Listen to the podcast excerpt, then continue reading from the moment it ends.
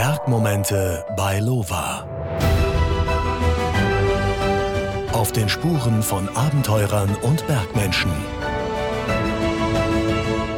Der Podcast hier heißt Bergmomente, aber heute geht es mir nicht um die Gipfel dieser Welt, sondern um das, was bei uns allen vor der Haustür passiert.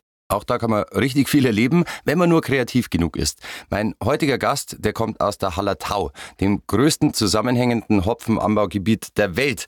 Deswegen reden wir später sicherlich noch über Bier, aber vorher stelle ich euch den Mann erstmal vor, der Geisteswissenschaftler ist. Er hat semi-professionell Basketball gespielt. Du korrigierst mich, wenn irgendwas falsch ist. Er hat den Trainerschein, kann surfen, beherrscht Kampfsport und weiß auch, wie man einen Tennisschläger richtig hält. Also unterm Strich, er ist sausportlich. Und er lässt sich gerne Challenges einfallen, am liebsten draußen. Begrüßt mit mir den Mann, der schon auf Micro Adventures unterwegs war, bevor es den Begriff überhaupt gegeben hat. Herzlich willkommen, Mike Urban. Andi, servus, Christi. War das jetzt alles so richtig? Ja, aber die Micro Adventures gab es schon vorher. Die gab es schon seit 2012. Wir haben uns gestern äh, mal kurz am Telefon kennengelernt und du hast gesagt, du weißt sogar, wer die Micro Adventures erfunden hat. Ja, ich meine, kleine Abenteuer gibt es ja schon wahrscheinlich seit es Menschen gibt. Homo Ludens, sei wir hier genannt. Der spielende Mensch ist ja ein Kulturphänomen. Also das besagt, dass der Mensch über das Spielen sehr viel lernt. Also ich glaube, dass Abenteuer oder irgendwelche künstlich erdachten Herausforderungen, Challenges schon sehr lange existieren. Aber so geprägt, mittlerweile ist es alles sehr vom Marketing abhängig, hat es wohl der Alistair Humphreys, äh, Engländer und einer der größten Abenteurer überhaupt, der war irgendwann mal mit seinem kleinen weißen englischen Arsch in irgendeinem Basecamp gesessen, hat heftig gefroren und ist von seinen Kameraden aufgezogen worden. Was er denn jetzt hier so macht, er hat doch Familie und so daheim in England und warum friert er sich mit ihnen jetzt da einen Arsch ab auf 5000 Meter Höhe oder irgendwie so. War ein Übungscamp für seinen größten Lebenstraum, ne, auf den Gipfel irgendwo raufzugehen noch. Und dann gab es erstmal eine Pause und dann hat er das, das Greiner angefangen, wie man auf Schiborisch sagt, also das Weinen angefangen ohne Ende und ist am nächsten Tag halt abgebrochen, mega die Offenbarung gehabt, ist nach Hause und gesagt, so geht es nicht mehr weiter. Er kann nicht Ozeane überpaddeln, äh, Marathon in der Wüste laufen, mit dem Radl durch Indien fahren oder die Welt umradeln. Er muss jetzt daheim irgendwas finden. Und hat herausgefunden, wenn ich das Ganze lokal mache, kostengünstig, sodass eigentlich jeder machen kann, aber denselben Sense of Refreshment, also dasselbe, denselben Grad an Erfrischung, an Entdeckungsgeist mit reinbringen, dann ist es wie ein Abenteuer, wie so, er vergleicht so mit Kaffee und Espresso. Ich kann auch die kleine Dosis, also ein Espresso nehmen und habe dieselbe Erfahrung Richtung Abenteuer, wie wenn ich jetzt ein großes Abenteuer machen würde. Und so ist es tatsächlich auch. Und das hat er halt 2012 groß mal propagiert, hat ein Jahr lang sich um das Thema gekümmert, hat extrem viel geblockt, hat Videos gemacht und, und Anleitungen zu Equipment und der Geisteshaltung und kleine Tipps mit Wetter und wie man sich orientiert und, und, und. Das war jetzt sehr viel Marketing äh, zu, zum Thema Micro-Adventures, aber Spätzl da jetzt wahrscheinlich einfach sagen, ja gut, wir gehen halt zetteln, oder? Ja, wobei, da muss man differenzieren, finde ich, weil Zetteln, das kann ja sehr ausdifferenziert geplant sein und dann ist es ja gar kein Abenteuer mehr. Also es muss schon immer irgendwie so ein Quäntchen Unsicherheit, äh, was Unerwartetes drin sein. Ein Spaziergang ist sehr geplant und ich erlebe mit hoher Wahrscheinlichkeit das, was ich erwarte und das soll ja beim Abenteuer nicht so sein. Also muss ich irgendwie aus der Komfortzone rauswagen. Ja, das kann passieren beim Zettel, meistens wenn man in Nacht geht sowieso, weil ein Sinn total reduziert wird, äh, die Sicht und andere dafür gesteigert werden in ihrer Wahrnehmung von den Reizen. Insofern, Nacht ist schon mal gut, guter Anfang, aber jetzt Zetteln äh, langt meines Wissens eigentlich noch nicht aus. Weil ich habe es vorhin gesagt, also du kommst aus der Hallertau. Das mhm. ist jetzt nicht die Region, wo gell? ganz Deutschland irgendwie hinfährt zum Wandern oder zum draußen unterwegs sein. Wie kommt man drauf, gerade da Micro-Adventures zu machen? Beziehungsweise, ja. was bietet die Hallertau, was woanders nicht geht? Wenig. Aber ist egal, weil darum, genau darum geht es, zu beweisen, dass es eigentlich scheißegal ist, äh, was da vor der Schnauze liegt, sondern entscheidend ist, was man daraus macht. Also das war gerade das Reizvolle bei dem ganzen Thema. Und was man entdeckt, ist gigantisch. Also wenn man es schafft, mal in den Mikrokosmos reinzuschauen, die Perspektive zu ändern, äh, in eine Perspektive des Staunens zu kommen, dann ist es fast egal, wo man ist tatsächlich. Und was sind da so Sachen, die man machen kann bei so einem Micro-Adventure? also, ich sage mal, ganz einfache Beispiele sind, so wie es der Alistair Humphreys auch beschrieben hat, zum Beispiel, ich gehe jetzt einfach mal vor die Haustür, suche den nächsten Bach und verfolge ihn mal bis zum Ursprung. Schon mal gemacht? Ich tatsächlich als kleines Kind und mhm. zwar Brigach und Breg bringen die Donau zu Weg. Aha. Das war allerdings eher zwanghaft, beziehungsweise wir mussten das halt machen. Aber ja, was gelernt fürs Leben, gell? Ja, aber schau mal, warum hast du das seitdem nicht mehr gemacht? Ähm, Boah, Zeit. Ja, abgefahrene Scheiße, Zeit. So eine grottige Ausrede, Alter. Noch nie was Grottiges gehört. Aber ohne Witz, das ist also genau, das sagt er, ähm, Microadventures sind die Medizin gegen legitime und illegitime Ausreden. Ja, und Zeit, gerade wenn du abgefuckt bist, wenn du ein bisschen krank bist, vielleicht wenn du ein bisschen broke bist, ein bisschen pleite bist oder gerade ein bisschen depressiv oder was auch immer, genau dann sollte man eigentlich gehen. Oder man sagt, oh, ich bin zu dick, ich kann nicht raus, ich bin unfit oder keine Ahnung. Genau dann sollte man eigentlich sowas machen. Was sind dann deine Tipps? Also wie geht man da vor? Soll ich eine Liste machen, wo ich so Sachen aufschreibe? Soll ich einfach rausgehen und auf eine Inspiration warten? Es gibt in den skandinavischen Ländern, ich weiß jetzt nicht mehr in welchem, da gibt es den Begriff der Doorstep Mile. Also es ist ein geflügeltes Wort, wie bei uns, keine Ahnung. Äh, ich habe so und so viel zum Saufordern, ja, sagt man da, das ist die Doorstep Mile. Also das ist der Grad an Überwindung, den es mich kostet, etwas zu beginnen quasi. Schweinehund. Ja, genau, richtig. Und das finde ich eigentlich einen, einen tollen Begriff, den hat der, haben da verschiedene Autoren auch aufgegriffen. Und einfach mal es vor die Tür schaffen. dann ist eigentlich das meiste schon getan, weil dann stehen die Möglichkeiten halt offen und man hat schon mal halbert gewonnen. Aber man sollte eigentlich niedrigschwellig vorgehen. Es soll Spaß machen. Es gibt genügend Adventures, Challenges, die mit einer niedrigen Schwelle anfangen, so dass jeder starten kann. Und so, das wäre auch meine Empfehlung. Also wir haben jetzt uns vorgenommen, irgendwann mal die Umrundung der Hallertau zu machen. Das sind 250 Kilometer. Du bist selber mal schon durch Bayern gewandert. Du weißt, was das heißt. Bei dir waren es 388. Das ist zapfig, ja. Also ähm, man muss da irgendwie schauen, wie übernachtet man, wo kriegt man äh, Trinken und Essen her und so weiter und so fort. Und das ist dann nicht, ja, was ist das? Das ist, brauchst wahrscheinlich eine Woche dazu. Ja, das ist dann schon ein größeres Microadventure, wenn man so will. Ich fühle mich gerade ein bisschen nackt. Normal bin ich immer der, der, der recherchiert ja, ähm, zu den Gästen und jetzt weißt du, was ich gemacht habe. Mhm. Was waren denn so die coolsten Erlebnisse? Also was waren deine, normal heißt es ja Bergmomente, aber nennen wir es mal Micro-Adventure-Momente. Ich muss so lachen, weil genau das ist das, was mir Spätzl und ich, der sitzt im Geist übrigens hier neben mir, der Tobi Rossmann, shout out my man, äh, ich habe dich hier dabei. Das ist mein Spätzl, mit dem ich das Ganze hier durchgezogen habe und wir haben bei unserem letzten Abenteuer haben uns genau diese Frage gestellt und haben gedacht, wenn uns wer fragt, mal auf die blöde Idee kommt, äh, uns über dieses Buchprojekt zu interviewen und jetzt sind wir soweit, mhm. danke Herr Christel. Ähm, habe ich da was richtig gemacht? Ja, ja, ja durchaus. Ähm, dann ist diese Frage nicht ausreichend, weil es ist unterschiedlich zu sehen, was war der schönste Moment, vielleicht von der Ästhetik auch her, was war der anstrengendste, was war der größte Moment mit Leiden verbunden was war spannend, was war aufregend, mit Adrenalin verbunden? Also das, was war vielleicht ein bisschen traurig oder was war der größte Fail? Kannst ja? all die Fragen gerne jetzt einfach selber beantworten. Ach so, danke.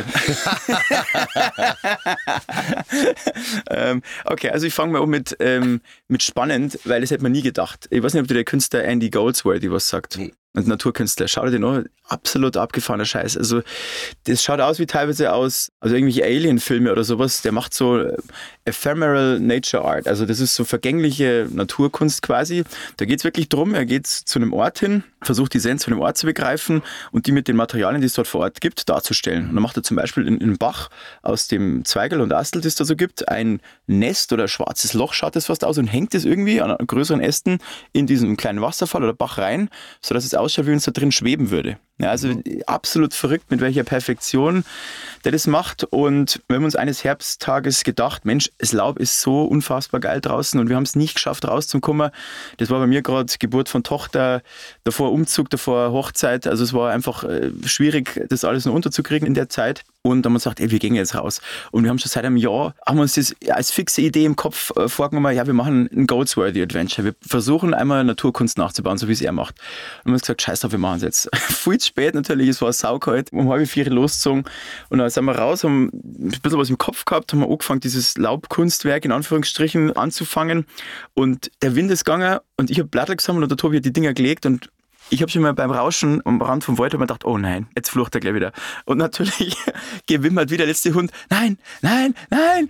Hat er halt geschaut, dass er ihm die Blätter nicht davor war und ich habe einfach, ich habe den ignoriert. Ich habe einfach weitergesammelt und gedacht, okay, wenn ich jetzt aufhöre, dann schaffen wir es eh nie. Und dann haben wir 400 Blätter gesammelt und da so ein, ein, ein Kunstwerk ausgelegt. Und wir haben hernach, wenn wir das Foto gemacht gehabt haben, wir haben uns gefreut wie die kleinen Kinder. Wir sind nur rumgekopft im Kreis, äh, wie der Biber Butzemann, keine Ahnung. Das war unfassbar spannend. Also er hat es verglichen mit einem Fußballspiel, weil du so drin hängst, du musst ja präzise arbeiten, du musst schauen, du musst die Farben abstimmen, du musst immer schauen, wo kommt der Wind her, vielleicht einen Windschutz bauen ja, und so weiter und so fort und ist nur hell nur für Foto und so weiter und so fort. Das ist ja das, was da immer alles mitschwingt bei diesen ganzen Unternehmungen, wenn man ein Buch schreibt. Aber wenn ich dich richtig verstehe, mhm. ähm, sollte man sich erstmal einen Travel Buddy oder Micro Adventure Buddy suchen, weil dann ist es auf jeden Fall schon mal einfacher, weil der eine zieht den anderen dann eher mal von der Couch runter. Auch das, ja, ich denke schon. Vor allem ist es unfassbar geil, wenn man das teilen kann. Ja. Also ich habe vorher dich ja irgendwo eine Anmoderation gehört von irgendeinem Podcast, wo du sagst, ja, für dich ist immer der, der weiß-rot kariertes Deckel rausholt und dann das teilen kann in so einem Moment der coolste und das kann ich eigentlich nur so bestätigen. Also das, das vergrößert die Freude schon, finde ich enorm. It's always more fun to share with everyone. Mm, sharing is caring, baby. Wie der Jack Johnson schon gesagt hat. Ja, krass. Also, wenn man sich mit dir so unterhält, dann denkt man erstmal, okay, da kommt jetzt irgendwie so ein Sportler, so ein Outdoor-Freak, der schon irgendwie 100.000 ähm, Sportarten ausprobiert hat, Basketball spielt, vielleicht äh, Fußballer auch. Aber das sind ja nicht immer die hellsten Kerzen auf der Torte, du ja schon. Wie kommt das? ähm, die Frage muss du nochmal genauer stellen. Wie kommt was? Naja, also ich sage mal, der Lukas Podolski-Vergleich, dass so. jetzt das nicht immer Leute sind, die einen geraden deutschen Satz sagen können. So. Ähm, das ist ja immer das Vorurteil, was man Sportler gegenüber hat. Aber du hast ja auch Geisteswissenschaften studiert. Ja, jetzt habe ich die. Okay. Ähm, boah. Das ist eine sportpsychologische Frage schon fast, Herr Christel. Ja, genau. Das, was du sagst. Wow. ähm, keine Ahnung. Ich glaube, wie überall im Leben gibt es helle Kerzen und nicht so helle Kerzen in allen Bereichen des Lebens. Und im Sport kommt man vielleicht ein bisschen eher damit durch, weil man halt über physische Leistungen auch sein Geld verdient. Aber ich glaube, dass Fußballer sehr viel kognitiv leisten müssen. Entscheidungsfindung, äh, koordinativ. Also allein schon, wenn ich koordinativ bin. Der, der, Mensch lernt ja, Intelligenz wird ja auch am Anfang gebildet durch die Fähigkeit, zehn Finger zu koordinieren. Ja? Das ist ja direkt verknüpft, all diese Sachen. Kinästhetik und so weiter. Es gibt ja fünf verschiedene Arten von Intelligenz, kognitiv, sozial, emotional, spirituell und kinästhetisch. Insofern, der Begriff hellste Kerze ist irgendwie schwierig da zu definieren oder zu sagen. Also ich komme da sagen, dass die Sportarten, die ich gemacht habe, ich immer versucht habe, mit ein bisschen Hirn zu betreiben. Das hat mit Tennis angefangen, was ja sehr taktisch irgendwo auch ist. Ja. Man muss halt wissen, was, was kann der Gegner und jeder Fehler wird bestraft so. Also man muss schon irgendwie eine Balance finden da. Und dann habe ich Mannschaftssportarten angefangen, Fußball nur kurzzeitig, weil das bei uns im Land so demotivierend war. Urban, Schwaben jetzt, Zirgo! Und dann ist der Trainer mit hochrotem Kopf cholerisch neben mir da abgesprintet am Feld und ich wollte eigentlich nicht Verteidigung spielen, sondern ich wollte geile Pässe spielen ja, und den Ball schießen, so wie es halt her noch beim Basketball, Handball oder Beachvolleyball war. Aber das haben die da halt nicht gesehen. Ja. Also da war halt der Trainer irgendeiner, der halt Zeit gehabt hat und Fußball mag, vielleicht mal früher selber gespielt hat, aber das ja. macht ja lange kein Trainer aus. Und das weiß ich, das erlaube ich mir zu sagen, nach einigen Ausbildungen im Basketball mittlerweile, wo ich ja auch die A-Lizenz mir noch geholt habe, weil ich irgendwie ein bisschen äh, psychopathischer, ehrgeiziger Typ bin in dieser äh, Geschichte. Aber der Trainer ist nicht jemand, der vorher die Sportart betrieben hat. Das ist, da gehört schon mehr dazu. Also du bezeichnest dich selber als Hobbit, deswegen äh, darf ich das sagen. Aber der Punkt ist, wenn jetzt du zu so einem Basketballteam kommst und ich sage mal 90 Prozent der Mannschaft über zwei Meter sind hm. und dann kommst du da an mit deinen 1,75. 1,75, was jetzt nicht so klein ist. Aber ja. da muss man sich erstmal Respekt erarbeiten, oder? Oh ja, damn right. Also in der Saison, wo ich die höchste Liga gespielt habe, das war die erste Regionalliga, da haben wir einen Center gehabt, der hat 2,12 gehabt und wir haben in der Vorbereitung über so Hürden springen müssen. Die waren schon, keine Ahnung, Meter, Meter 10, Meter 20 hoch oder so. Und der ist da drüber gegangen. Und ich habe mir gesagt, Alter, das kann doch jetzt nicht wahr sein. Das ist ein völliger Witz. Ich muss wieder so, so anstrengen und quälen, dass ich da über diese Hürden komme. Und der hinter mir geht einfach drüber. Also es ist auf jeden Fall ja, anstrengend. Man muss viel wettmachen, was man an, an Körpergröße aufgibt. Ich habe Gott sei Dank heftige mutanten Affenarme. Ich habe 1,87er Spannweite. Ich merke gerade, ich kann hier die Wände berühren, so in dem Studio. also ohne das wäre es, glaube ich, sowieso schwierig geworden. Und dann habe ich einfach so ein Drecksau-Gen in mir. Also irgendwie länger durchhalten als andere, sich quälen und irgendwie neid beißen und äh, irgendwie Wissen akkumulieren und schauen, wo kann man noch irgendwie Effizienz, Synergie rausholen, um dann Vorteil zu generieren ja, man muss natürlich schon fit sein einigermaßen, ja. Und intelligent halt auch sich verhalten. Technisch muss man gut sein und dann kann man auch Basketball spielen als kleiner Mensch. Brauchst du das vielleicht sogar als Motivation, dass Leute an dir zweifeln? Hm. Es macht es schöner, sie zu widerlegen. also ich liebe es, Menschen zu überraschen, aber es ist jetzt nicht so, dass ich da irgendwie krankhaft meine Doubters und Haters brauche. Also überhaupt nicht, gar nicht. Also das ist eigentlich eher Haters gonna hate. Insofern versuche ich mich eigentlich von Leuten, die zu viel negative Energie äh, versprühen, fernzuhalten, weil ich finde das Energieverschwendung. Das ist voll geil, du hast voll viel englische Wörter in deinem Sprachgebrauch. Wo kommt das her? das hat ganz früh angefangen, weil ich mit meinem Bruder damals äh, Ende der 80er Jahre war das, wir haben NES gespielt, ne? Nintendo Entertainment System. Und da haben wir ein Spiel gespielt, das hieß Swords and Serpents. Ne? Und das war völlig overpowered, das war so schwierig zu zocken. Und wir haben kein Englisch gesprochen und sind mit dem Wörterbuch dort gesessen und das hat uns so gefuchst. Und wir haben es da so neibissen und wir haben es Jahre später mal runtergeladen auf dem Emulator und haben es selbst dann nicht mehr geschafft als Erwachsene. Aber wenn war das so der Trigger, sich da reinzubeißen, dann kam natürlich über Fantasy, mein Vater hat uns Herr der Ringe vorgelesen und äh, nicht auf Englisch, aber auf Deutsch, aber dieses ganze Fantasy-Feld war ja dann stark mit Englisch besetzt und dann kam Basketball, NBA, amerikanische mhm. Sportart und dann kam das Englischstudium. Ähm, ich war sechs Jahre mit einer Amerikanerin zusammen, also es ist einfach okay, hängen geblieben, ja musste auch mal eine Saison auf Englisch coachen, als wir mal amerikanischen Profi in meiner eigenen Mannschaft hatten, den die Shark Clipper, da musste man dann alles auf Englisch machen. Okay. Jetzt, jetzt waren wir schon alle am Tegernsee wahrscheinlich und äh, vielleicht im Bayerischen Bergland, in Österreich unterwegs, vielleicht auch schon in der Schweiz. Weiter haben es viele von uns noch nicht mhm. geschafft. Warum sollen wir alle in die Hallertau kommen? Weil das ist doch auch ein bisschen nerviger, wenn man daher ist, dass genauso wie die Franken werden immer reduziert auf ihre Bratwürste und ihren Karpfen und ihr Bier, die Allgäuer immer auf ihren Chaos und die Hallertau auf ihren Hopfen. Habt ihr wirklich voll. Ja, ja. Da ist man auch stolz drauf wahrscheinlich nach wie vor. Ja. Oder regt einen das eher auf, dass man ausschließlich darauf reduziert wird? Der stellt immer die schwierigen Fragen. Und zwar nur Nicht-Alkoholiker. Also äh, ich trinke mein Leben lang schon keinen Alkohol und habe jetzt keinen besonderen Bezug zu Bier. Ja, jetzt gerade so, wir werden in Allertal nur Alkoholiker leben, aber das habe ich nicht gesagt. ja, den einen oder anderen gibt es schon. Ja. Also ich habe gestern einem 5 Euro geschenkt, äh, der im Altkleidercontainer vorbeigegangen ist, weil sie mega gefreut. Der hat dann wirklich angeschaut mit einem warmen Händedruck. So einen Händedruck habe ich schon lange nicht mehr gekriegt. Also, Wobei auch Nicht-Alkoholiker freuen sich ja über den Hallertauer Hopfenspargel. Auf jeden Fall. Genau. Ja, ja, um Gottes Willen die, die Holletau reduziert man leicht auf Hopfen, weil das ist das, was man auf der A9 sieht, wenn man vorbeifährt. Ja, diese Hopfengerüste, die sie mit da holen. Und dann haben wir halt die 2400 Quadratkilometer Hopfen. Bitte korrigieren in der Regie, falls ich das jetzt verkackt habe, die Zahl. auf jeden Fall, ja, ich glaube, wir stehen ein Drittel vom, vom globalen Hopfenbedarf her. Es ist natürlich schon ein Riesenteil, was, was die Kulturregion natürlich prägt. Aber was ich gar nicht gewusst habe, ist, dass England ja noch viel, also viel, viel mehr Hopfenanbaufläche hat und die sind einfach irgendwann mal verschwunden. Und die Holledau hat irgendwie da sich als resilient äh, erwiesen, obwohl es so verwinkelt und kleinteilig ist und ja, jetzt nicht wirklich bekannt ist und nicht die größte Logistik oder die beste Logistik äh, hatte zumindest.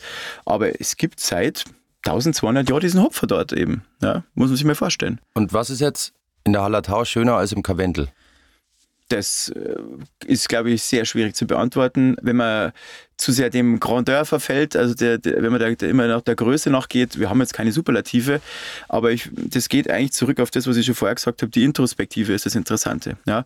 Ich finde, die Holledau ist der Haut sie ist ein bisschen wild, sie ist ein bisschen aus der Zeit gefallen, sie ist verwinkelt, sie ist ein bisschen verwunschen und das macht es, finde ich, gerade aus. Sie wird immer mehr verbaut, ja, da muss man ein bisschen schauen, dass das nicht so sehr überhand nimmt, weil zwischen Ringsburg, Ingolstadt, München halt man in diesen Metropolregionen ist und immer mehr Leute dahin ziehen und Familie haben wollen und es ist chillig, es ist grün, es ist gemütlich, es ist kribbig, passt, es gibt Biergärten und was weiß ich. Aber man muss schon aufpassen, dass man diese Idylle, die es da dort gibt, nicht kaputt macht und auch den Artenreichtum. Also ich war ja heftig geflasht, was wir alles entdeckt haben. Und das hat mich wirklich stark motiviert, auch in diesem Buch, das wir geschrieben haben, auf den ähm, Naturschutz einzugehen, auf diesen Aspekt, weil eben doch es war zum Beispiel wilde Orchideen, äh, fleischfressende Pflanzen, Kampffarn. Das einzige Vorkommen von einer bestimmten Farnart gibt es bei uns in einem kleinen Moor in der Hallertau. Ja, wir hätten das gedacht. Lauter so abgefahrene Sachen oder nur Reste vom alten Erlbruchwald, den es in der Auenlandschaft äh, früher gegeben hat, flächendeckend. Lauter so Sachen haben wir entdeckt und ja, der Berg ist der Berg, der ist nicht zu übersehen, äh, ist aber auch keine große Kunst. Der ist halt einfach da, 2000, 4000 Meter hoch, was weiß ich. Und ich finde, wenn man sich Gedanken machen muss, wenn man es erkunden kann und wenn man dann sich belohnen kann, das ist ein gigantischer Moment. Wie bestimmst du Pflanzen? Also hast du da App oder ähm, mit einem Buch oder kennst du die einfach ganz gut aus? Das ist ganz einfach, das macht der Tobi. nee, ohne Witz, der kennt sich gut aus. Der ist äh, beim LWV Vogelschutzverband und die machen aber viel mehr als Vogelschutz. Da möchte ich jetzt mal auch eine Lanze brechen. Die darf man nicht auf Vogelschutz äh, reduzieren. Also der kennt ganz viele Pflanzen. Ähm, wir haben auch Apps dabei, hier und da ein Büchlein dabei.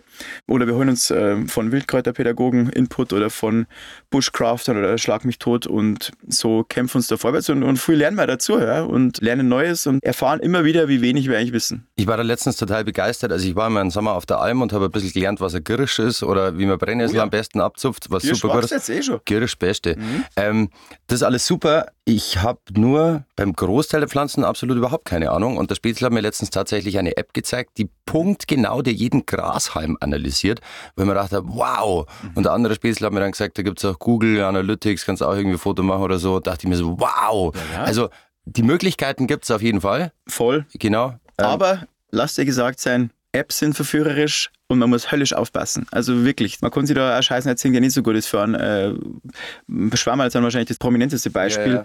Und App ist recht und schön, aber ich darf wirklich schauen, dass man vertrauenswürdige Quellen herkriegt und vielleicht am besten mit einer anderen Person als erste Mal Sachen probiert, die man nicht kennt. Also wirklich mein, mein Rat an dieser Stelle.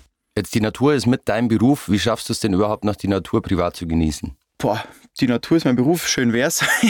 ich habe meinen Beruf ja gewechselt Mitte Januar, bin Head of äh, Research and Development in Pfaffenhofen bei den Vargic Transformation Engineers. Das ist eine ganz In der lebenswertesten Stadt der Welt. Yes, sir. Ja, das liegt aber auch nicht daran, also das ist ein Titel, da ist Pfaffenhofen sehr stolz drauf. Hm. Das glauben mir Leute auch immer nicht, wenn ich das sage. Hm. Ist aber tatsächlich so.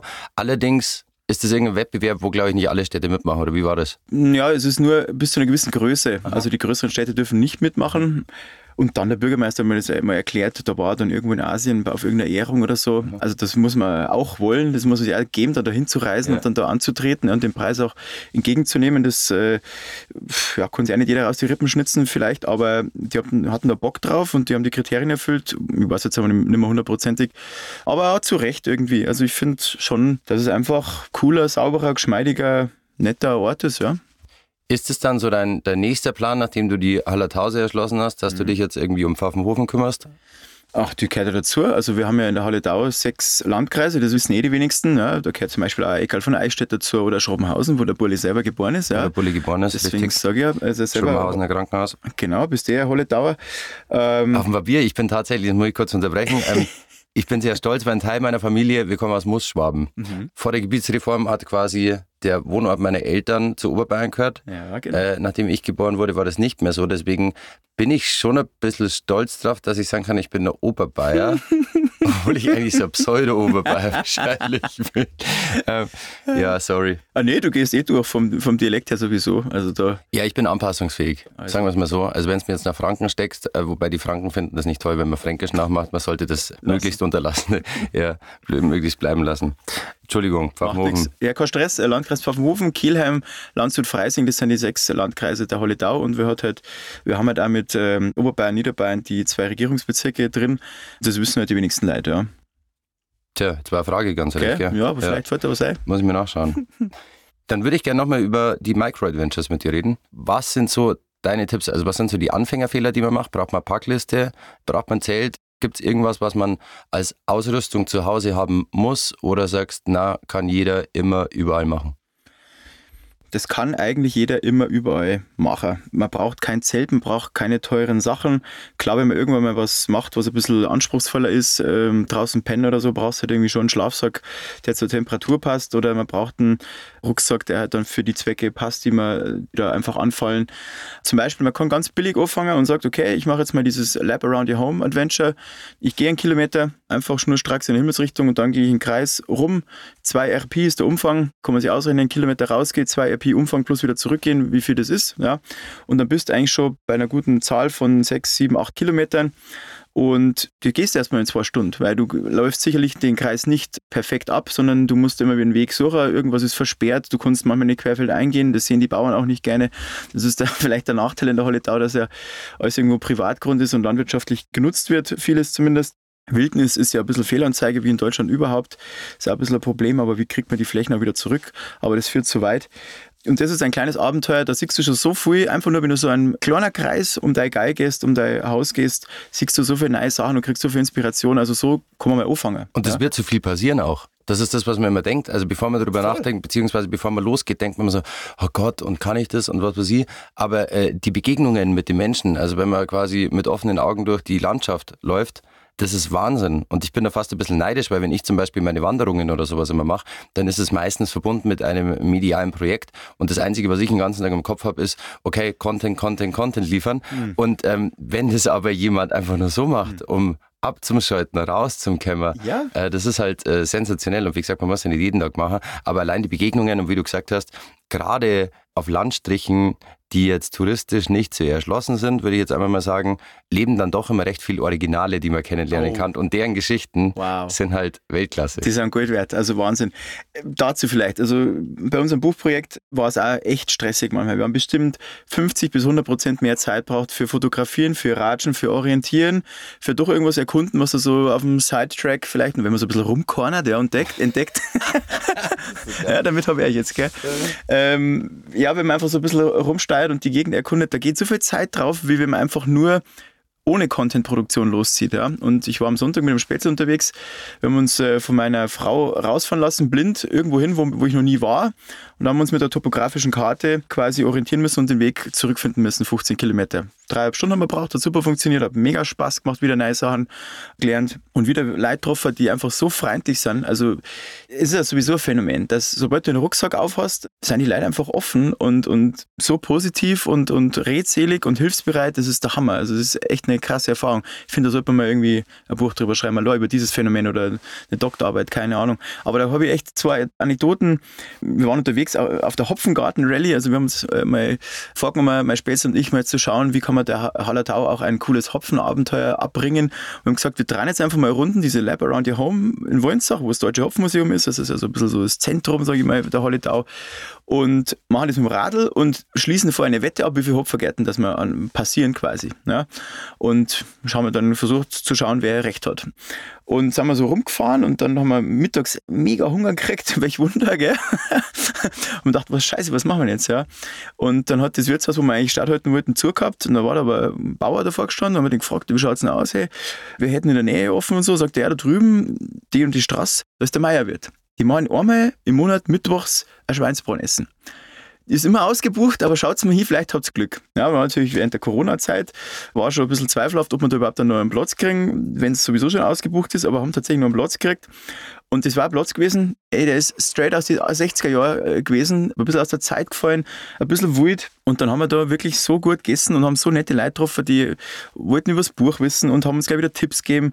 Die haben uns eingeladen nach Hause. Ich habe in Allershausen so altes Haus, da müsst ihr nicht vorbeikommen, ja, das hat die die Geschichte. Und da gab es einen Haufen so Begegnungen. Oder Hopferbauer, der, keine Ahnung, schon über 80 war, der ist da rumgesteuert auf der Straße einfach und hat seine Felder angeschaut.